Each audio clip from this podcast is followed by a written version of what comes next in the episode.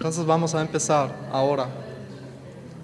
Y estamos muy felices que podemos hablar con Pablo Quintero, eh, un científico venezolano que ahora vive en Buenos Aires, Argentina.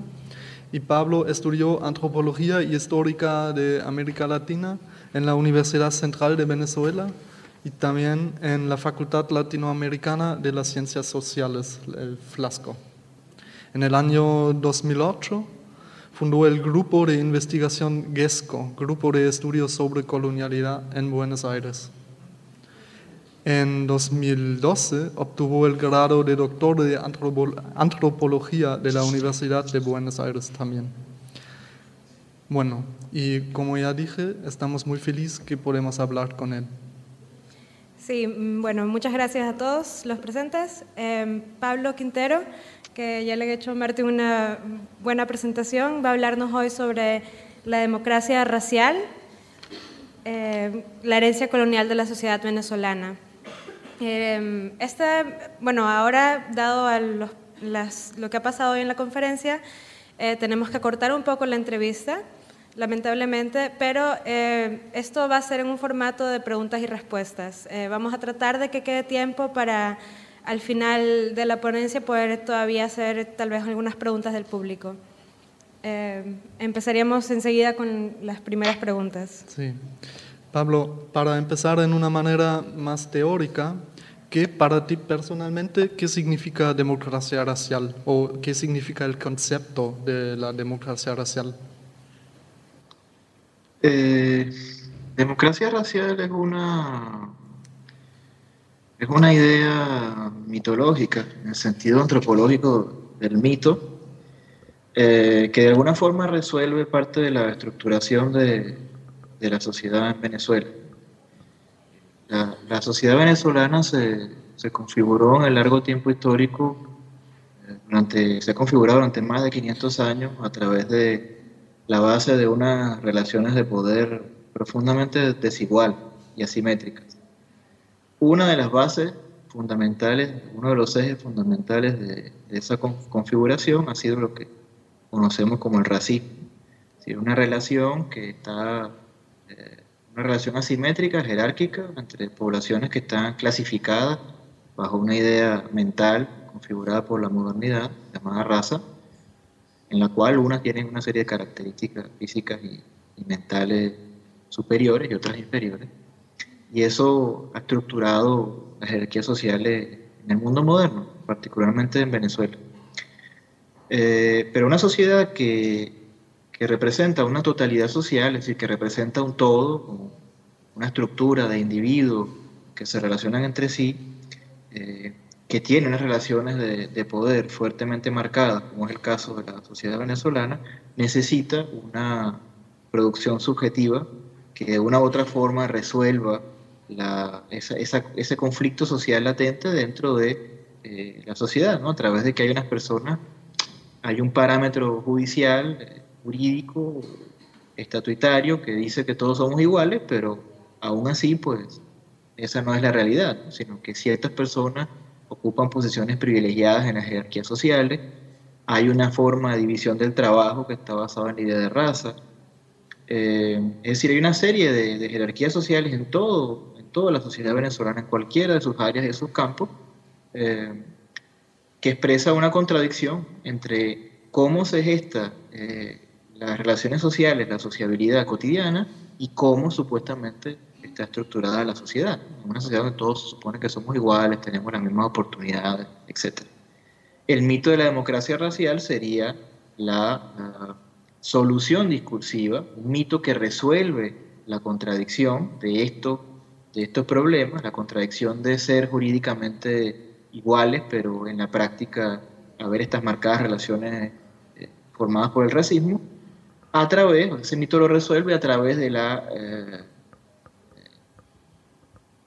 de la narración de que en la sociedad venezolana precisamente no existe el racismo, de que somos una sociedad no racista y cualquiera puede lograr las mismas cosas dentro del ámbito social cuando, siempre y cuando trabaje y produzca de manera eficiente, ¿no? por sí mismo.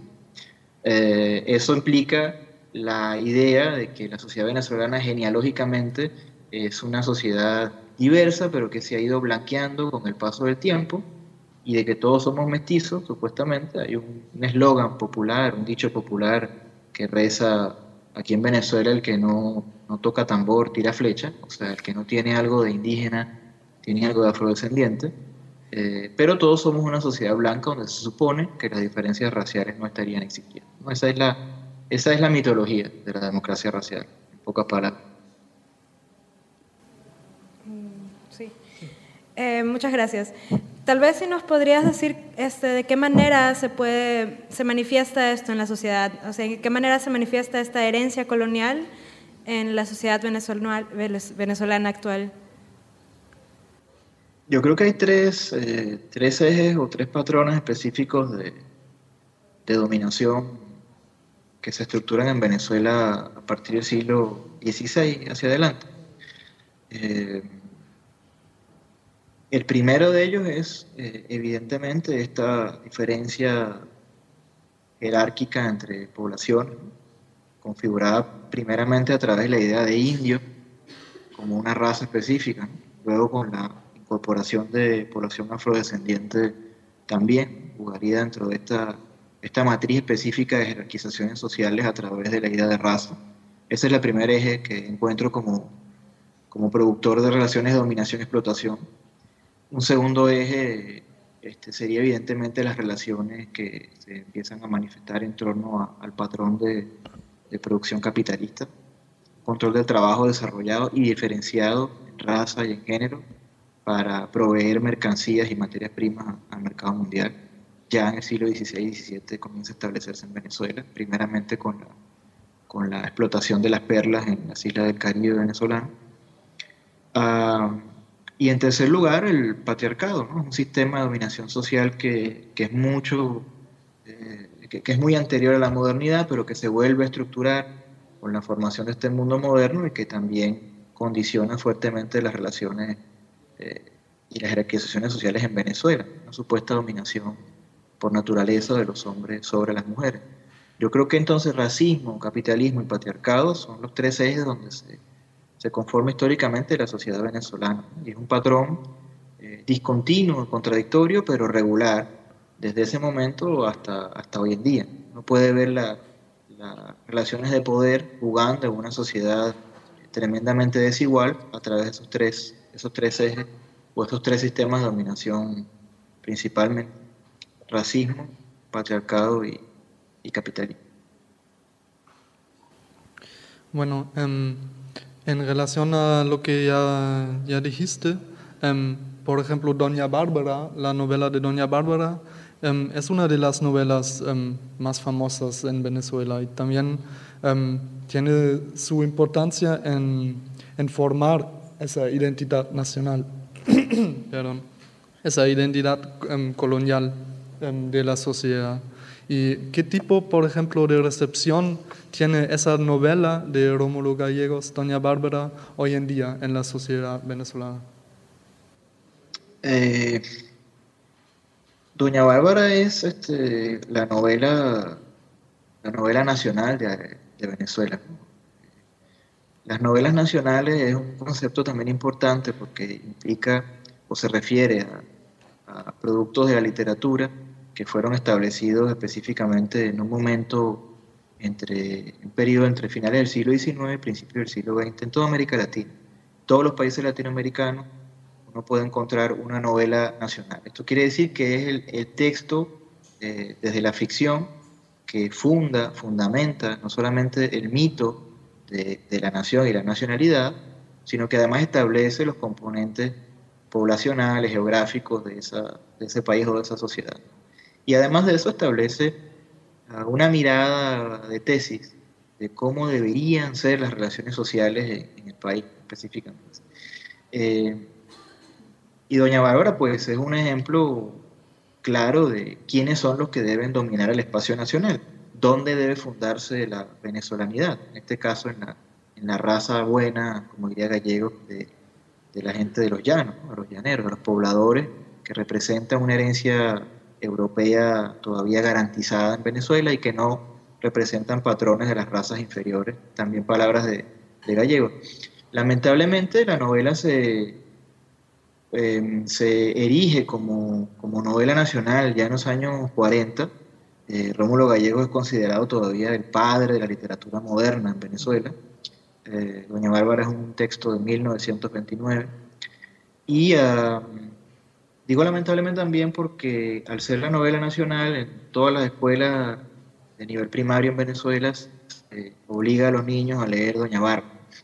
Y así de alguna manera se van también difundiendo parte de las tesis que están regidas allí en la novela, que por supuesto ya no tienen un origen en la novela, ahora son parte de la, de la estructuración general de la sociedad, pero también allí en la novela está fuertemente marcada esa tesis de raciología, de, de, patriarcado también, porque las relaciones de dominación no solamente se gestan en la novela entre raza buena y razas inferiores en el sentido de gallego, sino también entre, entre hombres y mujeres, denotando el espacio, el espacio público para los hombres, reduciendo a las mujeres al espacio privado, etc. Creo que todavía tiene una, una gran difusión. Yo diría que, que, es la novela sin duda más leída, más leída en Venezuela, y cuyas tesis son eh, todo el tiempo recordadas e, e incluso su narrativa es colocada como ejemplo en diferentes momentos históricos del país, incluso, incluso en la actualidad. Sí, cuando yo estuve en Venezuela en 2010, hubo una telenovela pasando en, en esa novela. Um, esa telenovela es uh, colombiana, pero um, yeah. quizá puede decir que um, transformar esa novela vieja a ese formato de telenovela puede ser un, una manera de, actualizar um, las estructuras viejas que hay. ¿Es verdad? ¿O hubo, hubo algunos cambios en la historia para, para actualizarlo? No lo sé. Sí, sí, este, esa novela que te refieres es, es, bastante reciente, es una novela colombiana que um, no, no hay que pensar que como son dos estados-nación diferentes, sus mitologías son distintas. Yo creo que el mito de la democracia racial también afecta eh, a dos países principalmente en América Latina, además de Venezuela, Colombia y Brasil. En ambos países eh, la mitología de la democracia racial también funciona, estructurando las sociedades y reduciendo el conflicto entre, entre dominadores y dominados. Colombia tiene su propia novela nacional que se llama María, de Jorge Isaacs, y es escrita creo que en 1899, si no me equivoco la fecha, a fines del siglo XIX y es muy parecida a Doña Bárbara. De hecho, a Gallegos, a Rómulo Gallegos en algún momento se lo acusó de haber plagiado partes de la estructura de María. Ahora, eh, esta, esta novela televisiva es un ejemplo, como tú dices, Martín, de esa reactualización. También hubo este, eh, films hechos en Venezuela sobre Doña Bárbara, hubo series televisivas quizás no novelas, pero digamos lo que se llama en mi país miniseries o series cortas de algunos capítulos, que también eran sobre Doña Bárbara. Y yo, yo este, he propuesto hace algunos años que la estructura de la conformación narrativa de la novela televisiva en Venezuela, de la novela televisiva en general, sea cual sea el tema, sea cual sean los protagonistas, sea cual sea uh, la eh, el escenario donde se desarrolla, histórico, específico, temporal, etcétera, eh, y espacial, es una estructura que está recreada en Doña Bárbara. Creo que también es un tipo de reactualización, aun cuando no sean los mismos personajes, aun cuando no sea la misma lucha civilizatoria que, que se desarrolla en Doña Bárbara, creo que la narrativa ficcional de, la, de la telenovela venezolana clásica es una estructura que está fuertemente asentada en Doña Bárbara, una, una, mujer pobre que, o no tan rica, que conoce a un hombre este, de, buen capital y que se enamoran perdidamente, nadie sabe bien por qué, ah, y que luego ella va pues descubriendo una especie de civilización, en este caso a través de su llegada a las dinámicas del capitalismo, ¿no? su participación en los negocios o al haber heredado una fortuna que le corresponde por derecho, con lo cual se establece una, eh, una línea de tiempo entre el verdadero derecho a gobernar o a ser parte de la clase hegemónica de esta, de esta muchacha con eh, esa hegemonía patricia burguesa que ya tiene tiempo en el país, representada en la figura del hombre, y cómo ese pues, matrimonio se estructura, o esa pareja, esa novela romántica se estructura entonces en torno a la dominación de estas personas sobre un conjunto de, gente. ¿no? Para esto, por supuesto, tienen que saltear una serie de obstáculos de otras mujeres que acosan al protagonista y de otros hombres que acosan a la protagonista.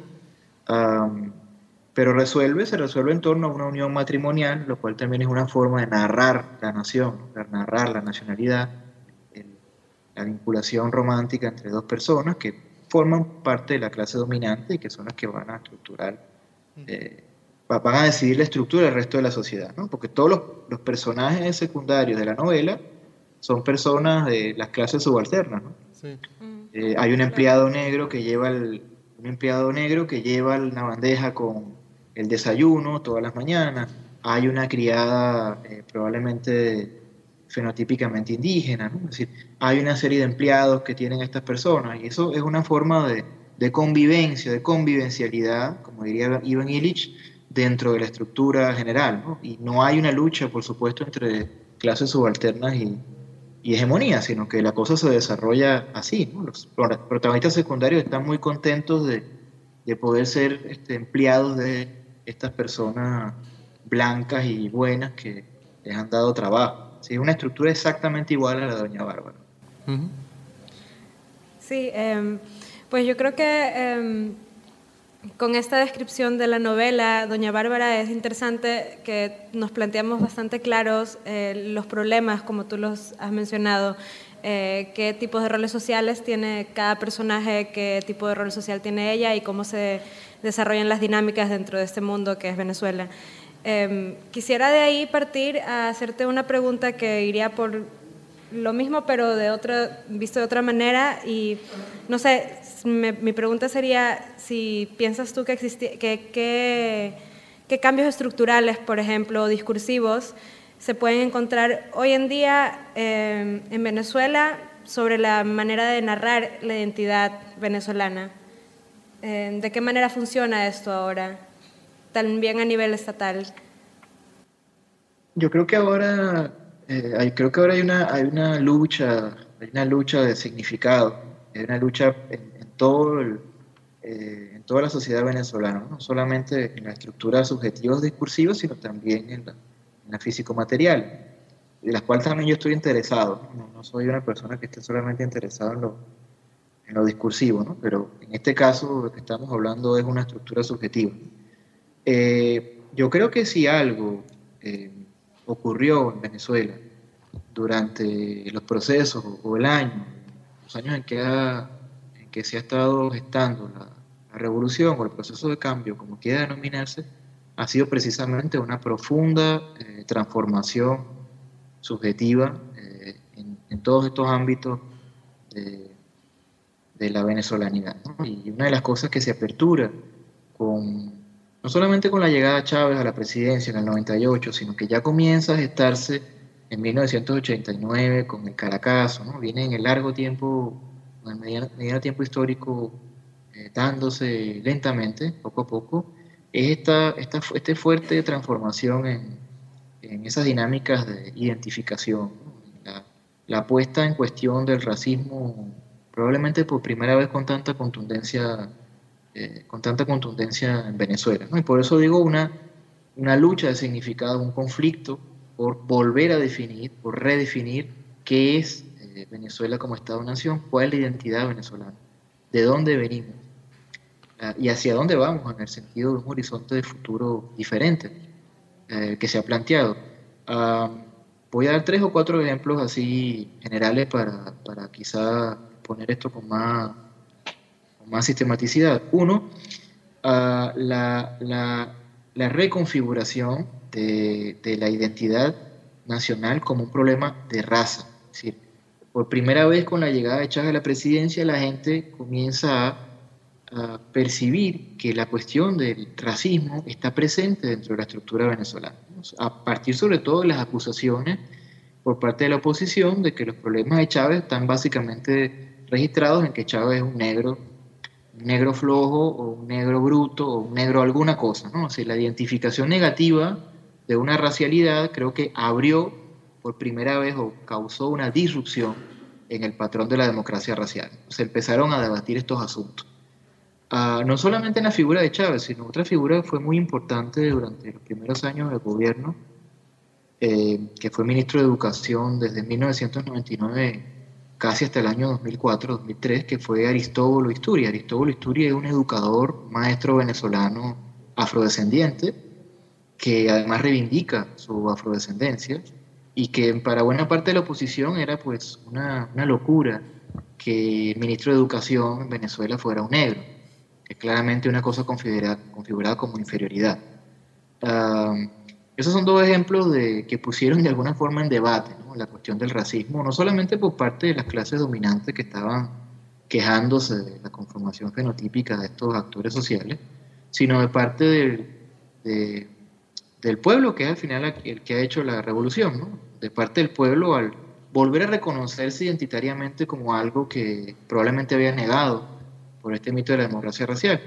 Además de esos dos ejemplos, hay, hay dos movimientos que creo que son interesantes. El primero, la, la, reformulación de los símbolos de la identidad venezolana. Por ejemplo, la reconfiguración de los, de los personajes históricos que fundamentaron la heroicidad de la independencia venezolana y la inclusión de, de, una figura como Negro Primero, o como Guaycaipuro, o como toda la, la mítica de la, de la, resistencia indígena a la colonización, algo nunca, nunca dicho en el país. Uh, la, el cambio del 12 de octubre como, como Día de la Resistencia Indígena, en vez de ser el Día de la, de la Raza, como se llamaba y se llama todavía en buena parte de América Latina, sino ahora, bueno, el Día de la Resistencia Indígena, la celebración de esa resistencia el 11 de octubre, un día antes de la, de la fecha que marca la conquista de América. El cambio, por ejemplo, en los billetes, en las monedas de circulación en el país, con la, aparición de imágenes de Guaycaipuro y del negro primero en el billete de, de dos y de cinco bolívares, si no me equivoco. Es un cambio realmente radical en la mentalidad de, no solamente de la población, sino también de esta serie de símbolos con los cuales se estructuran los estados, por una por una mitología más incluyente, ¿no? por una narración de la sociedad que tiende hacia la democratización del poder y que incluye estos factores como una parte fundamental de, de lo que es la venezolanidad y que antes no estaban allí siendo visualizados. Un último punto que es bastante actual, creo, es la, la eh, nueva ley orgánica contra la discriminación racial que apareció hace solamente dos años en el país. Eh, creo que su texto se termina de aprobar en, en, ah, en, enero del 2013 o febrero del 2013 y, y, es un instrumento jurídico para luchar en contra de la discriminación. Podríamos discutir hasta qué punto sirven los instrumentos jurídicos, ¿no? Uh, pero eso, eso, es otra cosa, ¿no? Lo que yo creo que es importante es, dentro de este tipo de, de elucubraciones subjetivas, que surja pues del movimiento popular, porque ha sido organizado por pueblos indígenas y por eh, afrodescendientes, esta, esta ley orgánica, que surja un instrumento y que se regule en el Estado, un instrumento para luchar en contra de la discriminación de tipo racial. ¿no? Eso me parece sumamente interesante como, como, insisto, como disrupción del patrón de la, de la democracia racial. En 20 años hubiera sido imposible pensar que alguien iba a poder llevar la propuesta de una ley antidiscriminación o una ley de la mujer también en el país. Hubiera sido prácticamente imposible. Entonces creo que, que hay una serie de cambios que son realmente fundamentales, una serie de cambios estructurales dentro de la subjetividad venezolana que, que, son fundamentales. Con esto no quiero decir que no hay racismo en Venezuela, que ha sido derrotado, que no hay relaciones de poder en absoluto. Lo que quiero decir es que hay nuevas formas de lucha, eh, hay una crisis de la, de la democracia racial que aún no podemos saber cómo va a resolverse. Probablemente se vuelva a estructurar eh, o probablemente se muera, ojalá que sea así, pero, pero creo que esa crisis es evidente y creo que esa crisis es parte también de los procesos de transformación en, mi país. Ya, eh, sí. Eh, como dices, no es la visualización, eso, la visibilización de la, del problema de la democracia racial y la existencia de una deconstrucción de este mito. Em, lamentablemente ahora tenemos eh, solo tiempo para tal vez una pregunta del público. En caso de que haya, sí, veo una pregunta. Em, tal vez un micrófono. Una peluca, dijiste, ya tienes, tienes los idiomas ya muy mezclados. Sí, disculpa. Em, tenemos tiempo nada más para una pregunta del público, para cerrar la charla y ya nuestra la, persona que pregunta tiene el micrófono, así que... Eh. Gracias. Eh, Pablo, excelente tu intervención. Estoy enamorada de lo que has dicho y quiero establecer enlace contigo. Eh, una reflexión muy corta y la pregunta. Hace apenas dos meses, en una oficina de la Administración Pública, en la Fiscalía, hablé con una fiscal y conversando cotidianamente me dijo algo que me horrorizó. Me dijo que cuando le entregaron su título, el ministro era Aristóbulo y ella no sabía si le iba a dar un cambur o el título. Realmente sentí vergüenza. Lo llamó mono. Y me pareció vergonzoso que eso ocurra. Entonces estoy totalmente de acuerdo contigo en que hay un mito de que solo con decir y visibilizar el problema se resuelve, pero es importante visibilizarlo. La pregunta, quisiera decir muchas cosas, pero no hay tiempo. La pregunta, hay un debate en Venezuela acerca de si las personas que tienen el color de piel un poco más oscura son negros o son afrodescendientes. Hay una corriente que dice que no son afrodescendientes todos, que son negros. Y ellos tienen un debate interno. No es un debate de ellos, es un debate de la sociedad venezolana. A mí me gustaría saber tu opinión al respecto. Muchas gracias por tu pregunta y tu, comentario. Eh, podemos estar en contacto, si quieres, a través de Martín, que está ahí en alguna parte. Yo no lo veo bien, pero Martín tiene mi correo electrónico y ahí podemos escribir. Te agradezco muchísimo. Eh, bueno, es vergonzoso lo que, lo que has dicho. Yo, yo tengo un montón de ejemplos de esas cosas también vistas en, Venezuela en diferentes cuestiones, incluso gente cercana al gobierno o al Estado eh, es una muestra, tú has ejemplificado bien cómo sigue funcionando el racismo de una forma cotidiana y, absoluta. Yo suelo revisar, por ejemplo, últimas noticias casi todos los días cuando puedo, esté en donde esté, eh, y a veces tú te fijas en los comentarios que tiene el periódico, el diario Últimas Noticias, abajo de las noticias, y el 20% de los comentarios asociados a, sobre todo personajes de la oposición que están en contra del gobierno, son racistas. ¿no? Siempre es como una manera de de ratificar la, problemática del gobierno, las malas cosas que hace el gobierno, es recurrir a, su supuesta racialidad. Em, ciertamente visibilizarlo es importante, pero no representa el cambio. Es lo mismo que creo yo eh, que he tratado de demostrar en mis investigaciones sobre Venezuela. Las leyes nos ayudan, pero no lo son todo. Eh, ¿Cómo llevamos la aplicación estructural de las leyes desde el texto jurídico hacia la sociedad? Es un tema también complejo.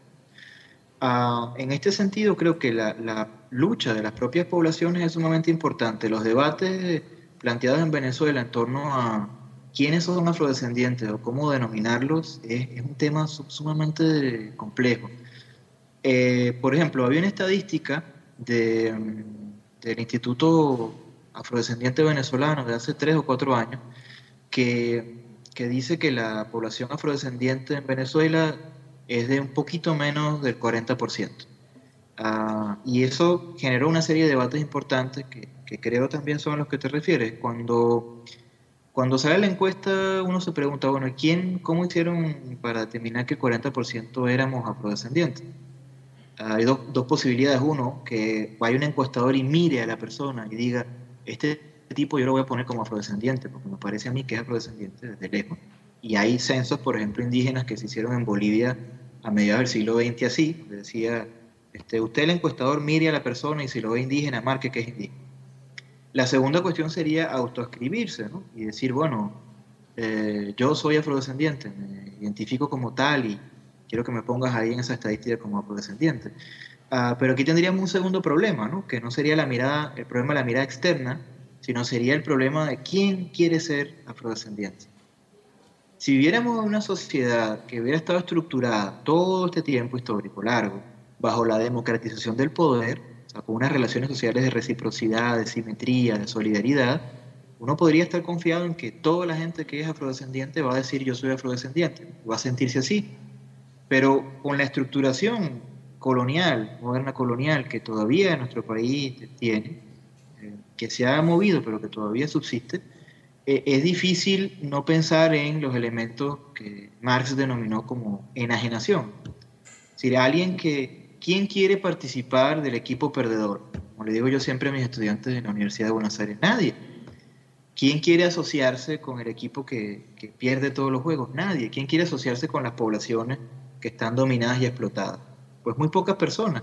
Si yo me, si yo me identifico como afrodescendiente o como indígena en Venezuela, me va a ser mucho más difícil mi cotidianidad, muchísimo más difícil. Me es más sencillo actuar bajo el mito de la democracia racial, encubrirme y decir, bueno, yo soy un mestizo blanqueado, o, un blanco, o un morenito, o un café con leche, porque Venezuela también tiene una tremenda cantidad de formas de denominar a la negritud para que deje de ser negra.